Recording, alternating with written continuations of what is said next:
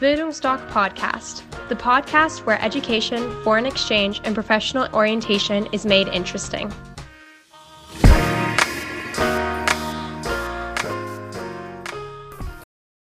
Liebe Eltern, was meinen Sie? Was ist Ihre Hauptaufgabe? Regelmäßig zu kontrollieren, ob sich die Noten Ihres Kindes noch mal um zwei, drei Zehntel verbessert haben? Oder ist Ihre Hauptaufgabe, Ihr Kind auf das Leben nach der Schule vorzubereiten? Wenn es Sie interessiert, welche Herausforderungen auf Ihr Kind nach der Schule warten, dann bleiben Sie dran. Hallo liebe Eltern, herzlich willkommen. Mein Name ist Horst Rindfleisch. Ich bin Auslandsberater der Bildungsdoc Academy in Dresden. Zu mir kommen in den letzten zwei Jahren verstärkt Unternehmer, die ihre Kinder ins Ausland schicken, weil sie wissen, dass die Schulbildung für die Zukunft überhaupt nicht mehr ausgelegt ist. An der Highschool im Ausland, gerade in Nordamerika, was sehr beliebt ist, hat man berufsorientierte Fächer, man stellt sich den Stundenplan selbst zusammen. Unsere Schüler kriegen teilweise Kataloge mit 50 unterschiedlichen Fächern, auch solche Zukunftsfächer wie Robotik, Kommunikation, Digitalisierung, Informatik, Cyberhacking, 3D-Druck und, und, und. So und da sie sich den Stundenplan selbst zusammenstellen, hat es einen Effekt, sie wachen früh auf und freuen sich tierisch auf die Highschool. Hat zur Folge, wer mit Spaß lernt, lernt doppelt. Das wissen die Unternehmer und schicken ihre Kinder ins Ausland. So, und wenn die Unternehmer mit ihrem Kind bei mir sitzen, frage ich sie, lieber Unternehmer, sagen Sie mir doch mal, was ist jetzt wichtig beim Vorstellungsgespräch? Wenn junge Berufseinsteiger zu Ihnen kommen, um sich um den Job zu bewerten bewerben.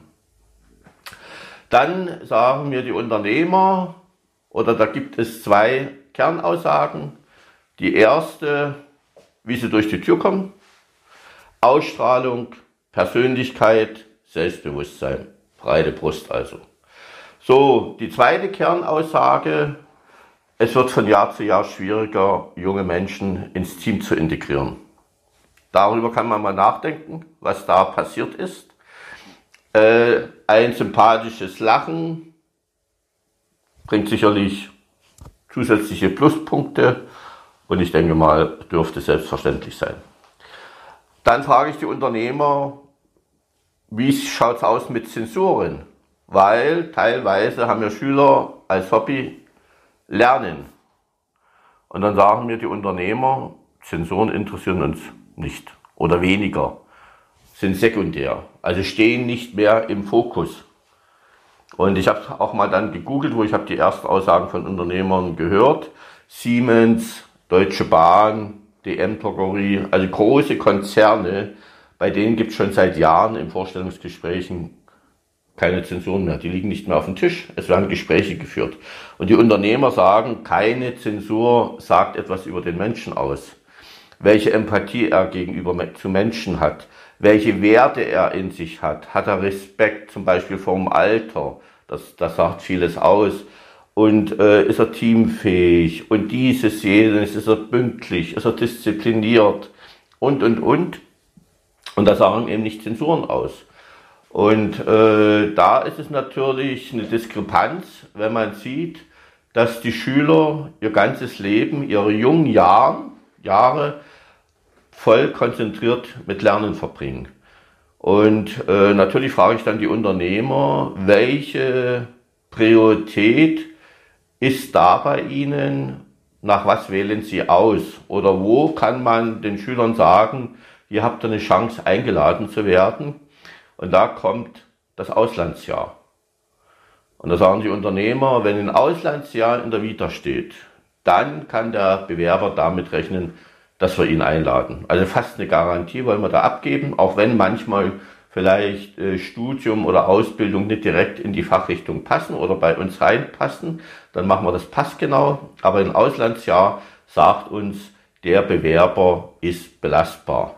Und dann können wir in die rein investieren. Und das ist gerade für die neue Zeitepoche künstliche Intelligenz wichtig, in die jungen Berufseinsteiger zu investieren. Da fangen die vielleicht nicht an mit einem Arbeitsplatz an der Werkbank oder äh, im Büro, sondern gehen erstmal auf Weiterbildung, damit die Unternehmen die neuen Berufseinsteiger passend für ihren Job machen.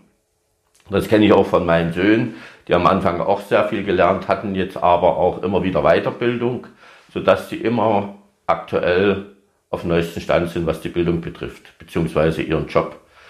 Und äh, da sagen die Unternehmer, wer ein Auslandsjahr gemacht hat, hat ganz einfach Sozialkompetenzen, die er sich in der heimischen Hängematte erwerben konnte. Und das sind eben alles so Merkmale, genauso sagen die Unternehmer, wer ein Jahr im Ausland war, nach fünf, sechs Monaten entwickelt sich dann im Unterbewusstsein eine unheimliche Toleranzbreite. Die denken dann nicht mehr in den Kategorien gut und schlecht, wie das aktuell üblich ist, du bist dafür oder dagegen, sondern dass es vieles gibt, was nur anders ist. So, und die Unternehmer wissen dann eben, wenn jetzt der Bewerber ein Jahr in Nordamerika war, können sie ihn ohne Bedenken nach Asien, Afrika, Skandinavien schicken. Dort kennt, kennen sie die Kultur nicht, aber wie gesagt, sie sind multikulturell gebildet, sie freuen sich, neue Kulturen kennenzulernen und rauschen eben wie so ein deutscher Panzer durch die Kulturen. Äh, und wenn sie irgendwas nicht verstehen, dann fragen sie nach, rümpfen die Nase, wenn das Essen mal ein bisschen anders aussieht. Das ist der eine Faktor. Der andere Faktor ist, wir empfehlen ja immer das erste Auslandsjahr englischsprachig, weil ganz einfach die Muttersprache, die zweite Muttersprache wird für die Generation. Teilweise bekommt man auch manche Berufe nur noch mit ordentlichem Englisch. So, und wenn ich ein Jahr im Ausland war, im Englischsprachigen, dann lerne ich die Umgangssprache. Und die Umgangssprache ist nochmal was anderes als Schulenglisch 1, weil äh, wenn ich die Umgangssprache spreche, gehöre ich dazu, weil ich ganz einfach Sprüche oder Witze mit meinem Schulenglisch übersetze und dann ganz bedattert gucke, wenn ich abends am Tisch sitze und Unternehmer machen mal einen Spaß oder machen mal einen Spruch. So kommt von mir eine gute Gegenreaktion und das ist ein Zeichen, ich gehöre dazu. Und damit ist der geschäftliche Erfolg vorprogrammiert. Das wissen die Unternehmer.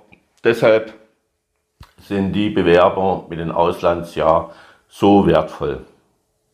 Es ist natürlich etwas pervers, wenn man sich überlegt, dass die Unternehmer händeringend junge Berufseinsteiger mit Auslandserfahrung und entsprechenden Sprachkenntnissen suchen, die Zensuren immer mehr in den Hintergrund drücken und was passiert auf der anderen Seite? Die Schüler opfern in Anführungsstrichen ihre besten Jahre, um zu lernen, zu lernen, zu lernen, um einen ordentlichen Schulabschluss zu haben, um vor den Eltern zu bestehen, vor den Lehrern, Freunden etc., das überhaupt nicht so die Priorität hat. Und das, was die Unternehmer händeringend suchen, ein Auslandsjahr, das wird vernachlässigt, weil viele Eltern ja, teilweise auch gerade hier im Osten, äh, das nicht selbst vorgelebt haben, nicht so den Wert darauf legen. Ich weiß auch, dass für viele Eltern das Kind Lebensinhalt geworden ist und man dadurch natürlich noch mehr Schwierigkeiten hat mit Loslassen. Ich kenne das Loslassen. Meine Jungs sind Weltbürger und ich habe das auch gehabt, wo die dann sind immer wieder ins Ausland gegangen. Aber das sollten Sie, liebe Eltern, mal überdenken, mal darüber nachdenken, mit Ihrem Kind sprechen, wie es über ein Auslandsjahr denkt, weil mit einem Auslandsjahr ergeben sich völlig neue Facetten für ihr Kind und irgendwann werden sie sich mal so wie ich zurücklehnen und sagen, den Job als Vater habe ich ganz gut gemacht. Meine Jungs sind Weltbürger, beide sind in leitenden Positionen bei Weltkonzernen. Einer ist in London bei Accenture, der andere arbeitet bei Shell. So, und der eine in London, der jetzt in London ist, hat das Abi 2,6 und der andere, der bei Shell ist, 3,0. Und die Heathunter, die angerufen haben, ob sie sich können vorstellen, bei den Unternehmen zu arbeiten, haben nie angerufen wegen Abi-Noten. Für die war es ganz, oder Studienabschluss. Für die war es ganz einfach interessant. Beide haben Highschool-Jahr USA gemacht. Englisch perfekt. Beide haben ein Studium, Erasmus-Studium in Spanien gemacht. Da kann man innerhalb Europas sehr preisgünstig studieren. Da weisen wir auf unseren, in unseren Beratungen auch nochmal hin. So, da hatten sie Spanisch perfekt. Der eine hat einen Master in England gemacht, der andere in Irland.